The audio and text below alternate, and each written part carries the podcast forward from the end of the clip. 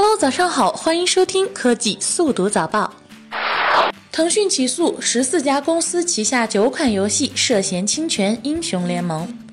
腾讯游戏消息，自去年至今，共有十四家公司因涉及侵权《英雄联盟》而被腾讯方面起诉。据了解，遭起诉的游戏共有九款，其中八款为移动游戏，包括触控科技旗下的《召唤师联盟》、中青宝旗下的《英雄联盟传》。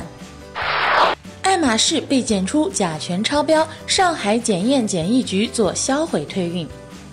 上海出入境检验检疫局公布了2015年进出口商品检验监管情况，爱马仕多个批次服装被检出甲醛超标，已做销毁退运处置。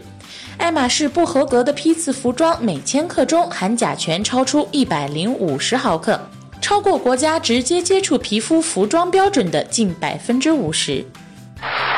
政协委员两会声援网剧不应和电视剧同标准。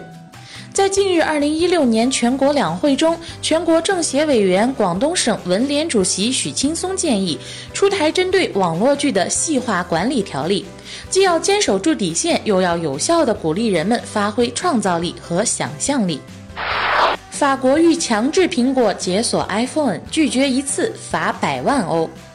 法国政府目前正在研究说服包括谷歌、苹果和其他一些科技企业遵循政府部门要求的方法。